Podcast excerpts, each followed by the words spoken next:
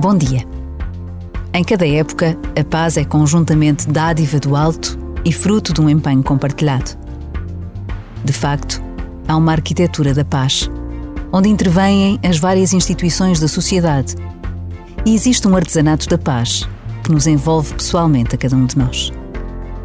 Todos podem colaborar para construir um mundo mais pacífico, partindo do próprio coração e das relações em família, passando pela sociedade e o meio ambiente, até chegar às relações entre os povos e os Estados.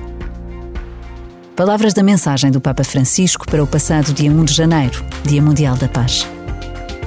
Por vezes, basta a pausa de um minuto para intuirmos a força do artesanato da paz.